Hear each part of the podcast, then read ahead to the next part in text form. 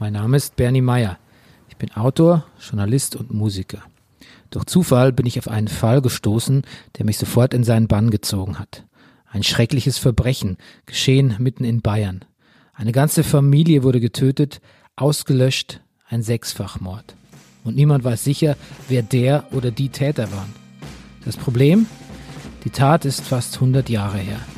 Auf einem Hof namens Hinterkaifeck.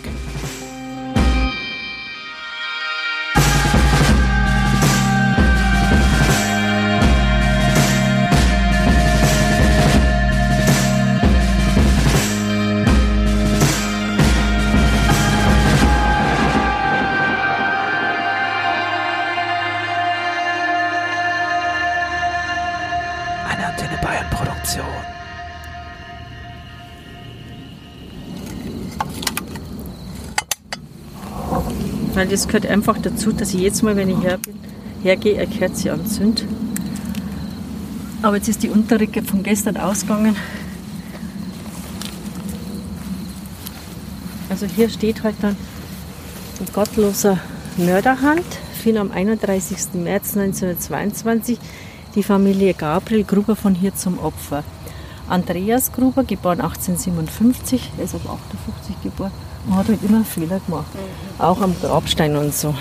Cecilia Gruber, geboren 1849, Victoria Gabriel, geboren 1887, geborene Gruber, deren Kinder. Cecilia, geboren 1915, Josef, geboren 1919, Maria Baumgartner, Dienstmarkt, geboren 1877. Und dann spreche ich immer mit meinen Gästen auf Vater unser.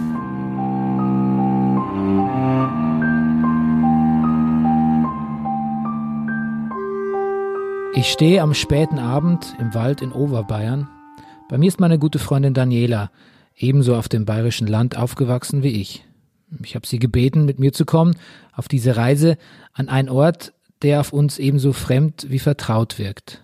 Maria, unsere Produzentin, ist auch mit dabei und nimmt alles auf. Jetzt hat sich das Wetter abgesprochen. Ja. Ähm, Wir sind natürlich auch gespannt, wie uns die Dorfbewohner begegnen am ersten Abend.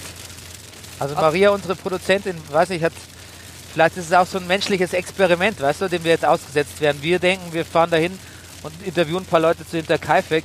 Maria hat aber im Hintergrund ähm, schickt uns jetzt in so ein Haunted House, ne, was da auf so einer Liste von, von bayerischen Spukhäusern steht irgendwie. Und es wird jetzt im, im Prinzip wird es jetzt ein dreitägiger Belastbarkeitstest irgendwie. Wo es wird dann, wo wir am Ende völlig irre nach Hause kommen und dann so und dann gewinnt Maria den Pulitzerpreis. so eine, eine Psychostudie von zwei so Idioten, die so gedacht haben, sie äh, recherchieren nochmal zu Fall hinter Kaifeck. Genau, und wir gewinnen lebenslänglich in der Psychiatrie. ja, genau. Wir machen eine Nachtwanderung mit Frau Maria Weibel zu den Schauplätzen eines Verbrechens. Frau Weibel ist äh, eine Urbayerin. Sie liebt ihre Heimat und kennt hier jeden Stein. Seit mehreren Jahren macht sie diese Führungen, diese Nachtwanderungen an den Ort des Geschehens. Trotz anbrechender Nacht am dunklen Waldrand fühlen wir uns bei ihr gut aufgehoben.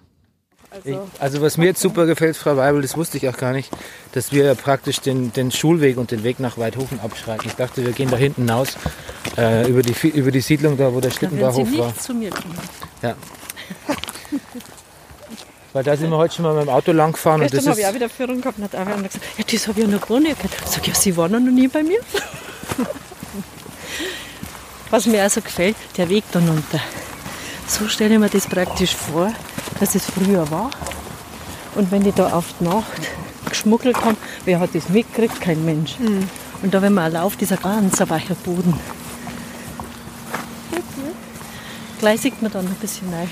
Wenn Sie dann runterschauen, jetzt ist es halt ein bisschen heller, jetzt sieht man es besser. Wenn ich halt zurückgehe ja. mit den Leuten, leuchte ich halt aber rein. wo geht's da lang? Äh, zum Sportplatz, zum Sportplatz. Richtung Kreisverkehr. Auf den Waldweg, ja. Jetzt haben wir Bernie verloren. Ja. Aber, Ich ist immer faszinierend. Ja, mich auch. Aber ich habe mich auch immer gegruselt. eh, no, passiert mir nicht. Mein Opa hat mich immer mit in den Wald genommen Und einmal, einmal ist er ein, einfach hinter, er wollte immer Schwammer suchen, mich jetzt nicht interessiert, aber dann hat er, ist er einmal hinter so einer Biegung verschwunden und ich habe ihn nicht mehr gesehen. Und, und ich war so gelähmt davon, dass ich ihn nicht mehr gesehen habe, dass ich mich auf den Boden fallen lassen habe und geweint habe und dachte, ich, hätte, ich wäre jetzt verloren im Wald. Wie Hänsel und Gretel. und kein Brot dabei, oder? Zum Streuen. Genau. Frau Weibel und ich nähern uns an. Aber ich bin ja nicht hier, um meine Kindheitserinnerungen zu erzählen. Ich will mehr herausfinden über Hinterkaifeck, diesen Mythos, dieses True Crime. Was hier 1922 geschehen ist, lässt sich relativ gut rekonstruieren, nur eben leider nicht lösen. Bisher zumindest nicht. Frau Weibel bietet diese speziellen Hinterkaifeck-Wanderungen an für Menschen wie uns, die fasziniert sind von diesem ungelösten Verbrechen. Und die Leute melden sich bei mir an oder im Gasthaus. Dann treffen wir uns unter der Woche um 17.45 Uhr und am Sonn- und Feiertag um 16.45 Uhr. Dann erzähle ich ihm vorher, vor dem Essen, schon ein bisschen was, was ich in der Mappe habe.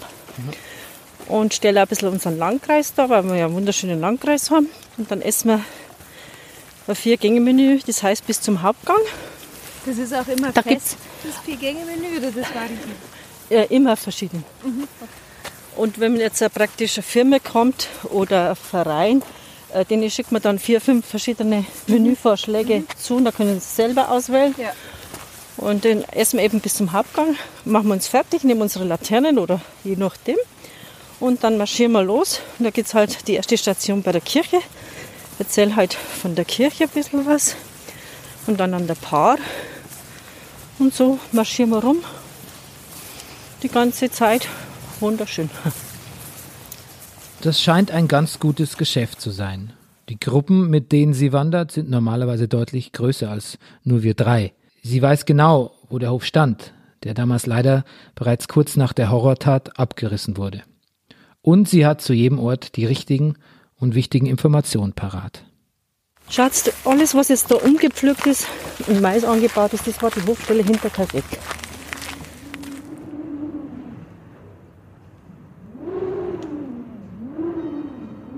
Donnerstag, der 30. März 1922. Es ist Winter, immer noch. Gerade hier auf dem bayerischen Land, irgendwo zwischen Ingolstadt und Augsburg, schlägt der Winter besonders hart und unerbittlich zu. Hinter dem Dorf Gröbern, über einen Hügel, direkt am Wäldchen, das sie hier Hexenhölzel nennen, steht einsam und allein ein Hof. Der Hof vom Bauern Gruber, hinter Kaifeck.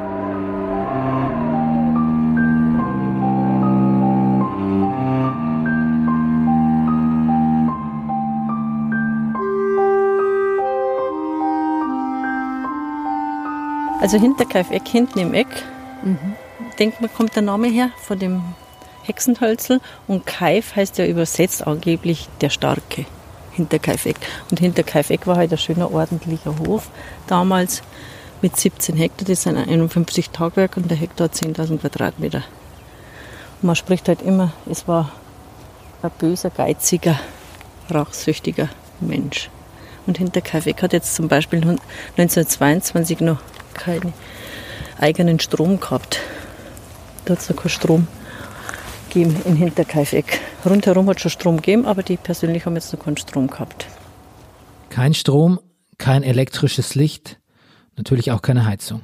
Das Leben auf so einem einsamen Hof ist einfach wahnsinnig beschwerlich. Der wortkarge Andreas Gruber lebt dort mit seiner Familie. Seiner Frau Cecilia und deren Tochter Victoria die seit dem letzten Krieg Witwe ist und die auch noch zwei Kinder hat.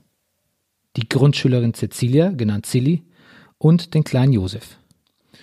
Um die Familie ranken sich viele Gerüchte und Geschichten in den umliegenden Dörfern. Einige davon sind wahr, bei anderen ist man sich nicht so sicher. Fest steht, das Familienoberhaupt Andreas Gruber war für ein Jahr im Gefängnis, weil er drei Jahre lang ein Inzestverhältnis zu seiner Tochter Victoria gepflegt haben soll.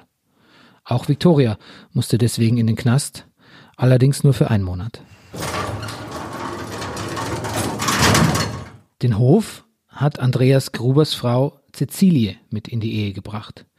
Sie hat ihn von ihrem ersten Mann geerbt. Ob die Ehe mit Gruber nun eine Liebesheirat war oder eine Zweckgemeinschaft, man geht eher von zweiterem aus. Aber So war's halt, damals auf dem Land. Man hat sich zusammengetan, wenn es eben passte. Der Gruber war ein großer, starker Mann, den konnte man schon gut einen Hof bewirtschaften lassen.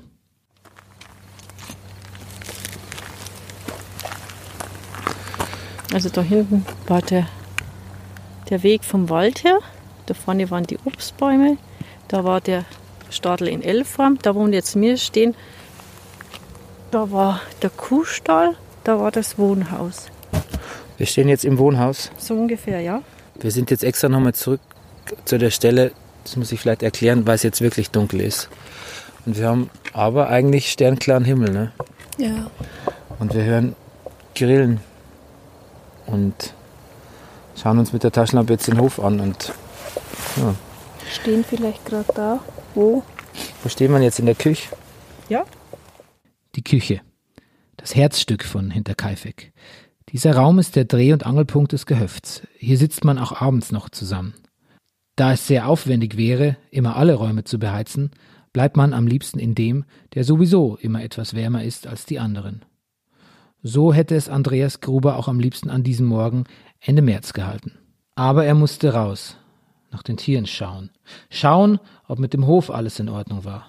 Also trat er vor die Tür nach draußen und schritt das Grundstück ab. Nach dem Rechten wollte er sehen. So begann er jeden Tag. Es war garantiert schweinekalt. An der Motorhütte wurde er stutzig. Das Schloss war aufgebrochen. Jemand muss über Nacht versucht haben, in seinen Hof einzubrechen. Diese hundsverreckten Plünderer.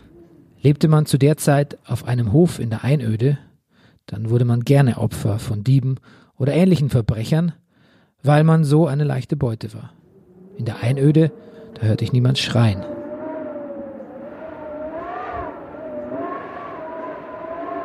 Deswegen waren einsam gelegene Gebäude ja so beliebt bei Räubern, Einbrechern und ähnlichem Gesindel. Diese hier müssen sich aber besonders dumm angestellt haben. Sie brachen das Schloss zur Motorhütte auf, fanden dort nichts von Wert und versuchten sich dann anscheinend erfolglos am Schloss der Futterhütte. Aber etwas wunderte Gruber dann doch. Er fand Fußspuren, die zu seinem Hof führten, aber keine, die wieder weggingen. Er ging jetzt den ganzen Hof ab, sah sich alles genau an. Aber es war nichts zu entdecken. Beunruhigend hatte sich jemand auf dem Hof versteckt.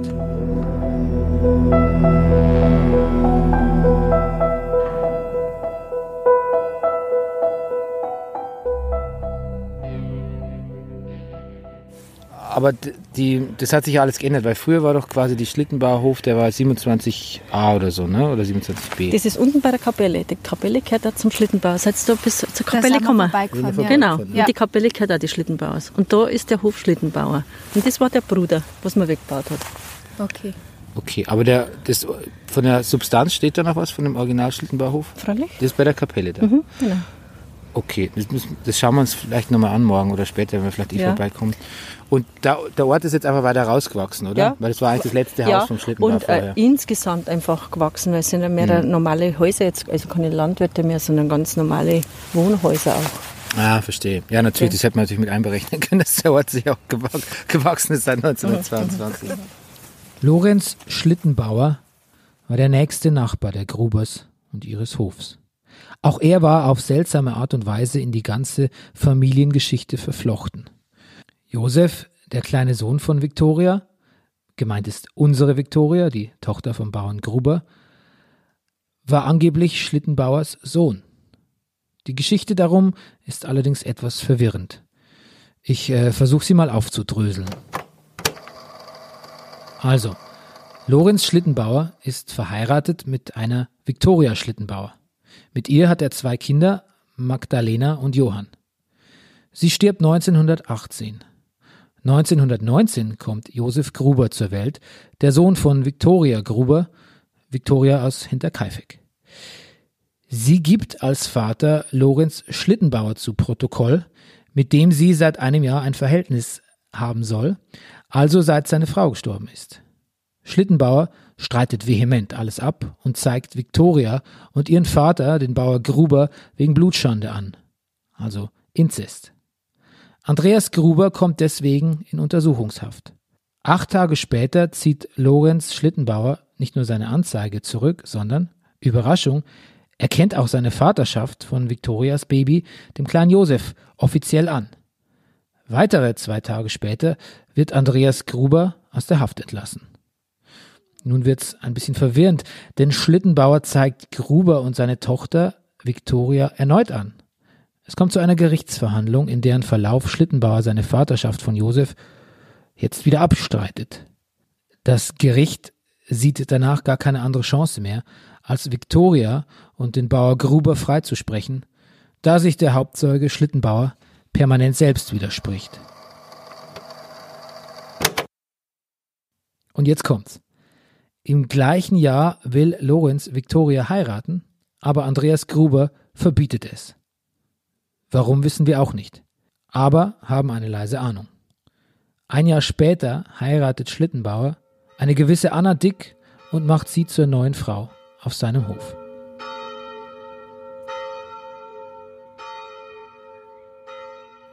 Man kann sich seine Familie in der Regel nicht aussuchen, seine Nachbarn aber auch nicht. Wenn man so einsam lebt, dann hält man eher zusammen, auch wenn man sich vielleicht nicht unbedingt mag. Als Andreas Gruber gegen 11 Uhr vormittags in Richtung Wald geht, trifft er Lorenz Schlittenbauer am Feld und ruft ihm zu, was auf Hinterkaifeck passiert ist. Vor allem die Sache mit den nicht wegführenden Spuren scheint Gruber mächtig zu verwirren. Als er später einem weiteren Bauern aus dem Nachbardorf begegnet, erzählt er auch ihm davon. Also hier der Kieferast, der nach unten zeigt. Sind Sie das? Ja. Darauf waren die Spuren im Schnee zum Hof. Aus dem Waldstück. Und da lag auch die Münchner Zeitung unten. Jetzt ist ein Hase hinten, sind die Augen. Jetzt ist es wieder weg. Und da lag auch die Münchner Zeitung. Und dann heißt doch auch in einem Buch, tagelang hat der Mörder den Hof vom Wald aus beobachtet. Jetzt schauen Sie mal, was der gesehen hat. Gar nichts, weil der Hof in der Senke war. Sitzt es. Mhm. Einer hat dann nur einmal gesagt, ach, der hat auch Angst gehabt vor Wildschweine, darum war er auf dem Baum gehockt. Und auch meine Spuren habe ich genau dann aufgemacht. Weil mir Enkelin das Thema in der Schule gewählt hat, Kriminalität und Hinterkaifeck. Und hat gesagt, Oma, das wäre doch so schön, so Spuren im Schnee. Da habe ich gesagt, ja, dann fahren wir aber nach Hinterkaifeck und machen es an der gleichen Stelle. Und die habe ich eben da rauf gemacht. Und ich bin halt sehr viel unterwegs und wenn die Leute in meiner Mappe sind, wissen sie, was dann sagen? Die sieht man schon, dass er ein Mannsbild war. Dann lächle ich und schweige. Ja? Ja. So entstehen halt die Dinge, gell? Fantasie macht Ja, halt ja, füllt alles, was man nicht weiß, mit ja, gedachtem Wissen. genau. Die Münchner Zeitung, die Frau Weibel da erwähnt, ist ebenfalls etwas, was Andreas Gruber keine Ruhe lässt. Er hat sie am Waldrand gefunden, dort, kurz vor seinem Hof, wenige Tage vor der Tat. Aber was macht die Zeitung aus München dort, im Wald, weit weg von der Großstadt, wo sie herkommt? Gruber fühlt sich unwohl, beobachtet. Auch der Postbote kann ihm keine Auskunft geben. In der Nähe hat niemand diese Zeitung abonniert. Jemand Fremdes muss sie also mitgebracht und liegen gelassen haben. Aber warum zum Teufel? Freitag, der 31. März 1922. An diesem Tag gehen Andreas Gruber und seine Tochter Viktoria Gabriel ins nahegelegene Schrobenhausen, um einzukaufen. Es hat nochmal gefroren in der Nacht. Die Kälte ist unerträglich. Der Marsch nach Schrobenhausen dauert eine gute Stunde, bei dem Wetter noch länger und er ist vermutlich ziemlich anstrengend. Aber es geht eben nicht anders. Grubers Frau bleibt mit den Kindern auf dem Hof, während er mit seiner erwachsenen Tochter loszieht. Bei den Einkäufen im Ort schildert er noch einmal, was er beobachtet hat und fragt die Menschen, die ihm begegnen, ob ihnen vielleicht jemand Fremdes aufgefallen sei. Aber niemand kann ihm etwas sagen. Keinem ist etwas Besonderes aufgefallen. Vollgepackt mit Einkäufen wandern Andreas Gruber und Viktoria zurück auf ihren Hof, nach Hinterkaifeck. An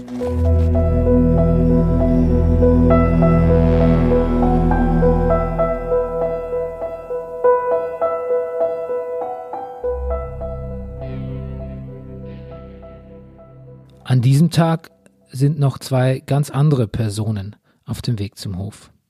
Es ist früher Nachmittag, als Franziska und Maria Baumgartner merken, dass sie sich verlaufen haben. Franziska hat eine Idee. Maria soll doch in den Wald hineingehen und wenn sie jemand trifft, nach dem Weg fragen. Unterdessen würde Franziska am Waldrand bleiben und auf sie warten.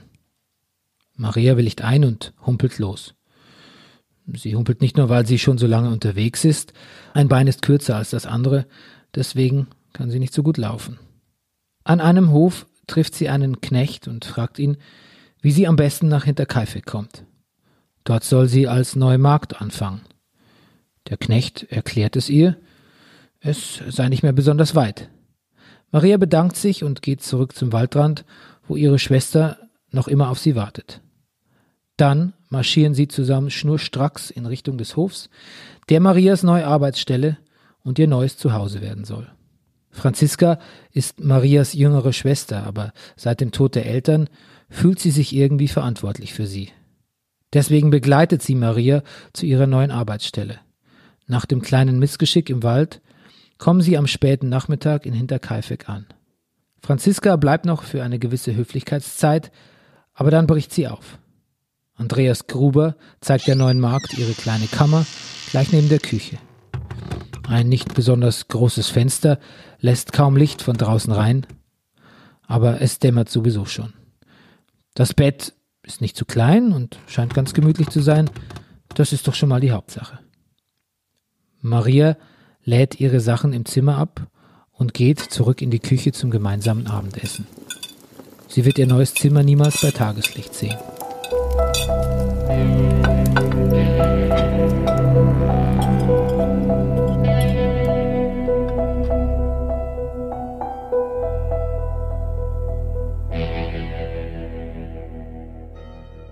Dienstag, der 4. April 1922.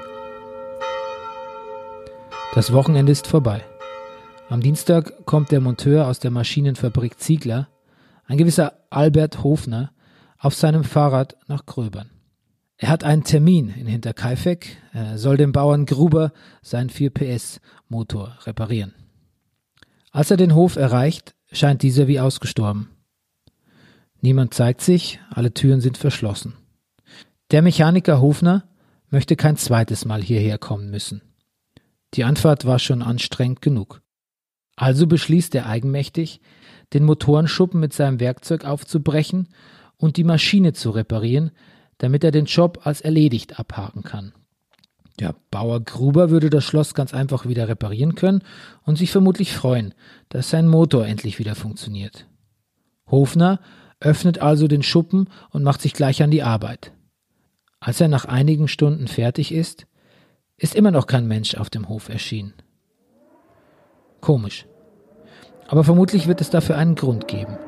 Er schwingt sich auf seinen Sattel und macht sich wieder auf den Weg zurück. Als er beim nächsten Grundstück zwei junge Mädchen sieht, ruft er sie zu sich heran und sagt ihnen, sie mögen doch ihren Eltern ausrichten, dass er den Motor in Hinterkaifeck repariert habe und sie mögen den dortigen Besitzern doch bitte Bescheid geben. Dann radelt er weiter seines Weges. Die Mädchen sind die Töchter von Lorenz Schlittenbauer. Als sie ihrem Vater von der Botschaft des fremden Mannes berichten, wird dieser hellhörig. Er weiß gar nichts davon, dass die Hinterkaifecker nicht zu Hause sein sollen. Das könnten die sich doch auch gar nicht leisten mit ihren Tieren und dem Hof, der jeden Tag bewirtschaftet werden muss. Er schickt seine beiden Söhne los, um auf dem Hof nach dem Rechten zu sehen. Als sie wiederkommen, haben sie nichts. Nichts gesehen, nichts gehört. Das verwundert Lorenz Schlittenbauer umso mehr. Er bittet seine Nachbarn Michael Pöll und Jakob Siegel, mit ihm zusammen mal nachschauen zu gehen, ob auf Hinterkaifeck alles in Ordnung ist. Seine beiden jungen Söhne kommen auch nochmal mit bleiben aber auf dem Hof, während die Männer sich nach mehrmaligen unbeantworteten Rufen Zugang zum Stadel verschaffen. Die Stadeltür ist verschlossen, weswegen Schlittenbauer Pöll und Siegel sie aufbrechen. Das Grauen, das sie hier vorfinden, hat den Ort bis heute nicht losgelassen.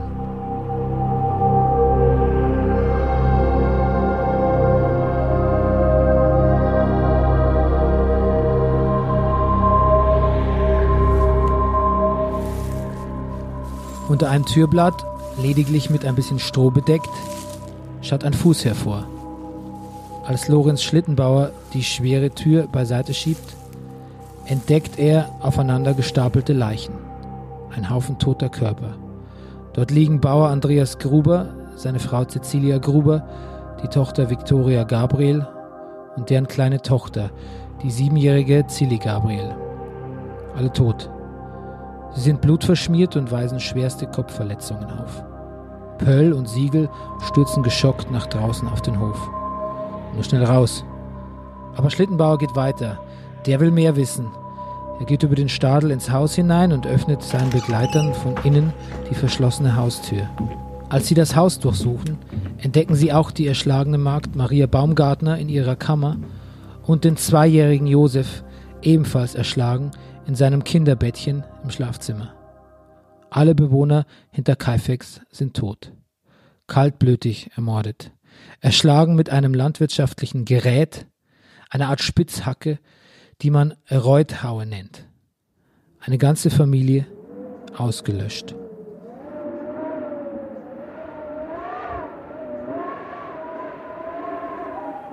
Pöll und Siegel verlassen schnellstens den Hof, gemeinsam mit Schlittenbauers Söhnen. Lorenz Schlittenbauer bleibt vor Ort, um das Eintreffen der Polizei abzuwarten.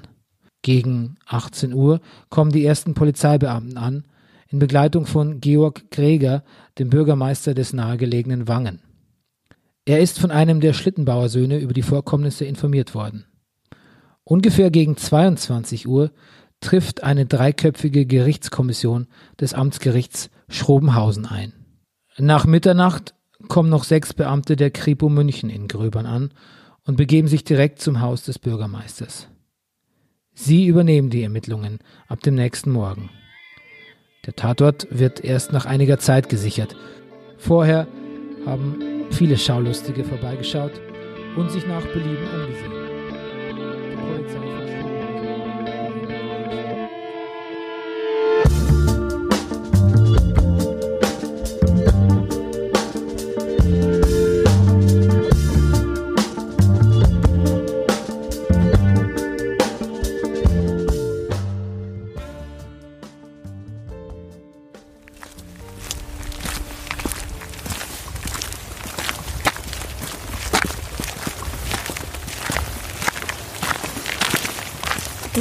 hier. Ich bin ganz aufgeregt. Ja, Wir haben jetzt so lange- Leute geht es da auch nicht gut. Das stimmt Ja, wir haben jetzt so lange darüber gelesen und, Ja, dann, und ja. dann ist man plötzlich da. Das ist schon spannend. Da gibt es schon manche Leute, die da ganz schön Probleme kriegen. Ich meine, ich habe ja auch, ich habe ja viel Filme gesehen und viel Bücher gelesen und man hat ja schon viel sich beschäftigt mit Todesfällen. Man hat über Kriege gelesen, in denen Millionen Leute umgekommen sind.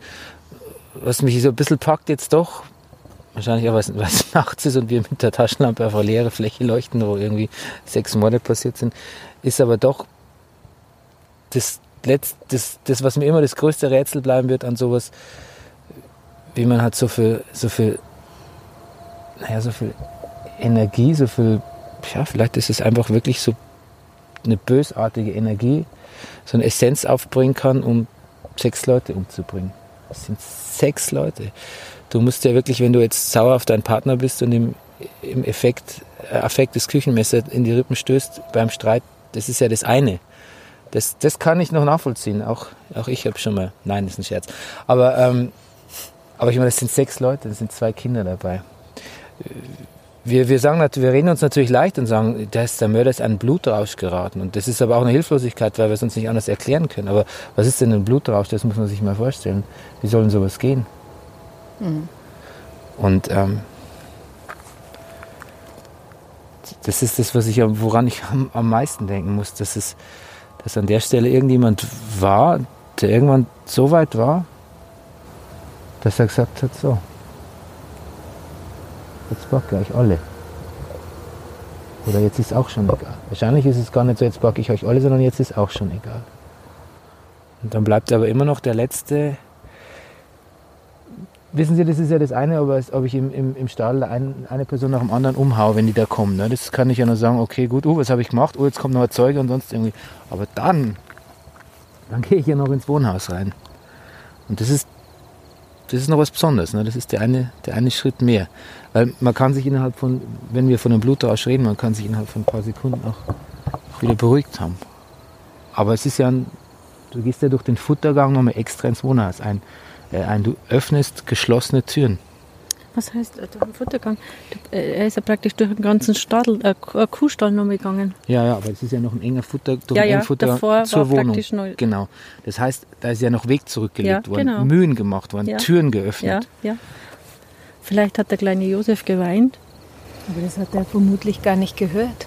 Hat man denn, da wurden doch so, äh, da wurden doch von dem damaligen äh, ähm, Beamten von der Justiz wurden doch da so Hörproben genommen, dass man eigentlich über dem Wohnhaus nichts gehört hat von dem, was im Stadel vor sich ging.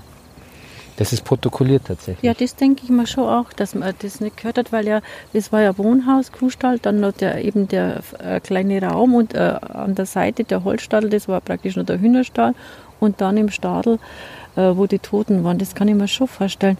Aber vielleicht war er fertig und das, und das kleine Kind hat so geweint und ich denke schon, dass vielleicht sogar die Tiere mäuschenstill waren.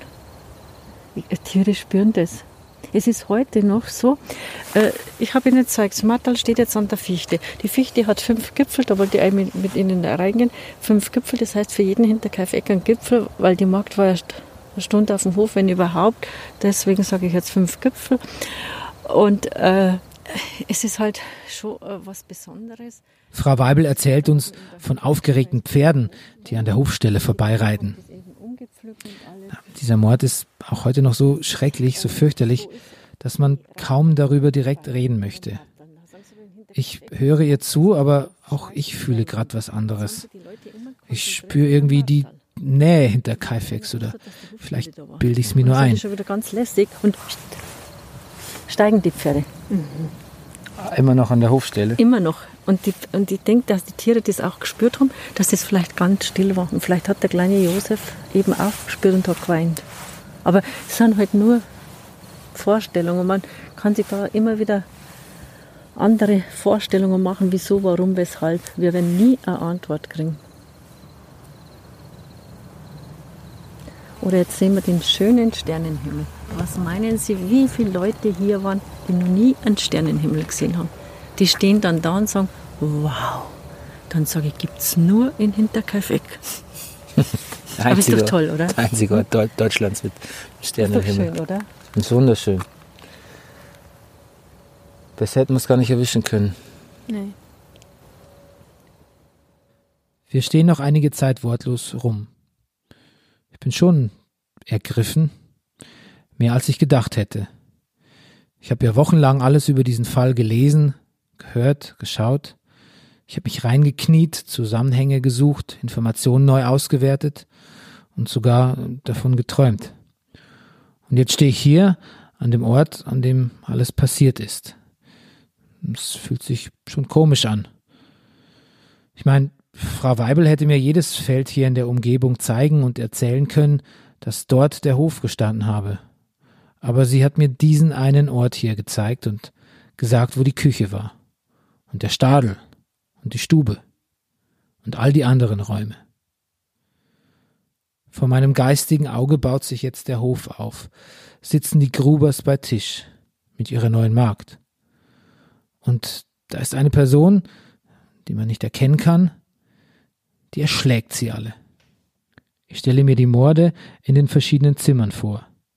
Und obwohl ich es nicht fassen, nicht begreifen kann, ist meine Fantasie irgendwie doch ganz lebendig hier an diesem Ort. Und ich will jetzt schon alles über diesen Fall herausfinden, mehr denn je. Deshalb bin ich hier. Und wir werden jetzt jeden Experten fragen, den wir kriegen können. Wir werden über jede Theorie sprechen, die es gibt, und wir werden alles nochmal ganz genau durchgehen. Ich habe schon das Gefühl, dass es da noch was gibt. Dass da noch etwas Unausgesprochenes ist. Ich weiß nicht, was ich hier rausfinden werde, aber ich weiß, dass hier noch was sein muss. Dass hier noch ein paar Geheimnisse für uns bereitstehen. Aber nicht mehr heute Nacht. Heute Nacht bin ich erstmal fertig. Ich habe alles gesehen, was ich sehen wollte.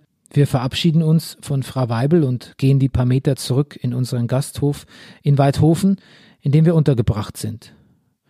Die Leute hier sind alle sehr freundlich. Ich dachte, wir würden auf viel mehr Ablehnung stoßen. Aber wenn man sich einmal mit Hinterkaifeck beschäftigt, lässt es einen offensichtlich nicht mehr los und man freut sich eher über Gleichgesinnte. Maria, Daniela und ich setzen uns am späten Abend noch einmal im Hotelzimmer zusammen, um unsere Eindrücke der Nachtwanderung auszutauschen. Irgendwie brauchen wir das jetzt, um den Tag abschließen zu können.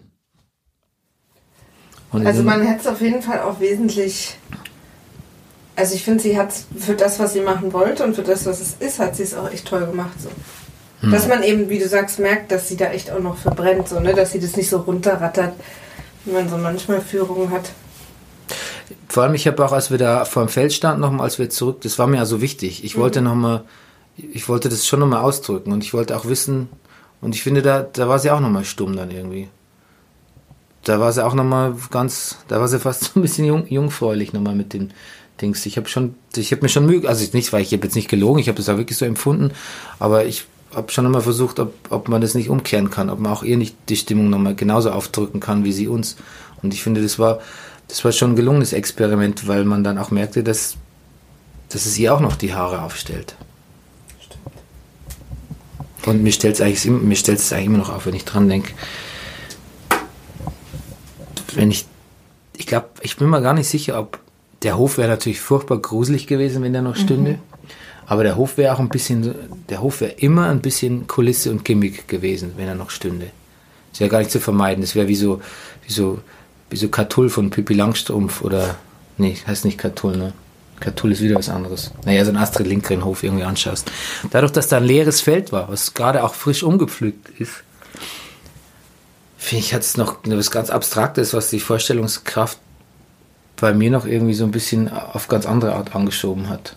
Ja, ich finde auch, also die, als wir direkt da standen. Auf der ein leeres war, Feld leuchten war Ja, auch echt ziemlich, ziemlich haarsträubend. Und dann hatten wir aber eigentlich echt perfektes Timing. Wenn wir um sieben mit ihr losgegangen wären, dann wäre es da noch gar nicht dunkel geworden. Also, Ja. also eigentlich war es ganz gut. Doch mal die Stunde nach hinten. Hm. Sind wir perfekt ins Dunkle gelaufen. Ich meine, das ist, sie ist auch so ein bisschen wie so ein kleines Kind. Ne? Sie holt sich immer noch ihre, ihre, ihren Input aus den Leuten. Und ich meine, es gibt sie ja auch zu. Sie sagt ja einfach, sie geht rum und hört zu und fragt die Leute aus. Und das meinte ich am Anfang damit mit, das sind das, letztlich sind das halt alles äh, Meinungen von Leuten, die auch selber nicht dabei gewesen sind und das auch nur weitergetragen haben. Was ich aber schön fand, war am Ende, jetzt dann nochmal am Auto, als sie dann doch nochmal zu uns kam und nochmal gesagt hat, aber jetzt einmal ehrlich, was denkt ihr denn darüber, wenn ihr jetzt eine Meinung sagen würdet? Das ist das Lustige, das wollen sich ja, das fragen sich ja ständig alle Leute, die mit Hinterkaifeck sich beschäftigen, fragen sich ja, glaube ich, immer, meistens hinter verschlossenen Türen, aber jetzt sag doch mal, was denkst du denn jetzt?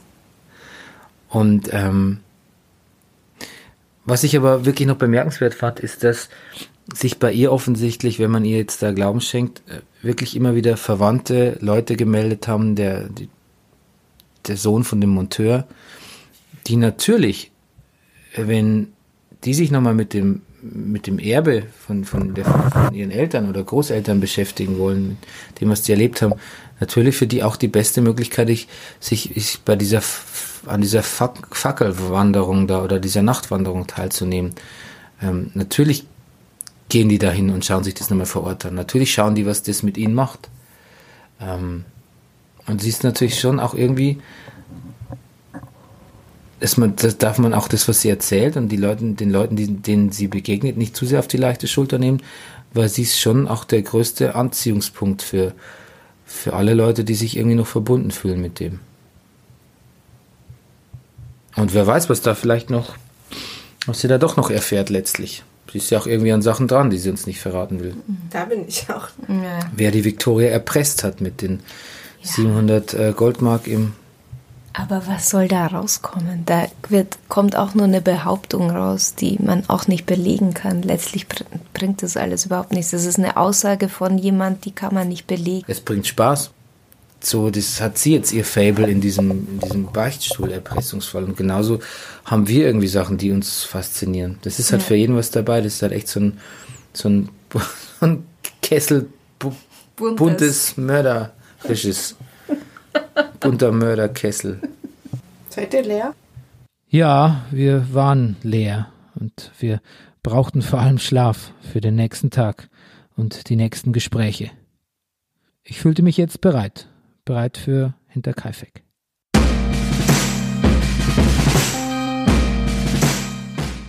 Nächstes Mal bei Dunkle Heimat hinter Kaifek.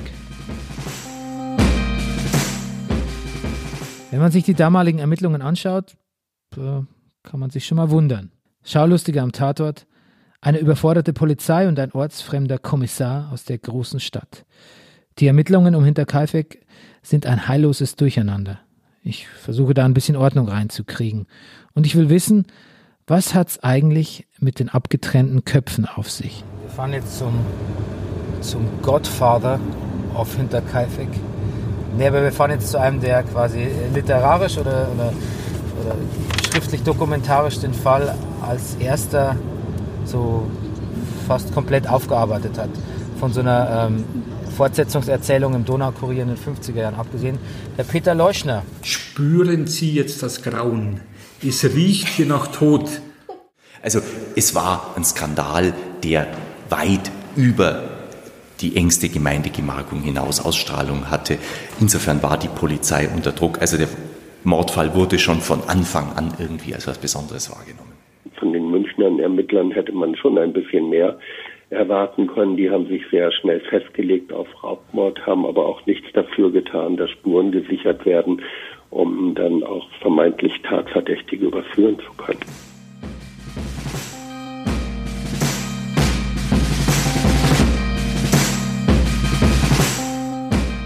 Dunkle Heimat ist ein Podcast von Antenne Bayern.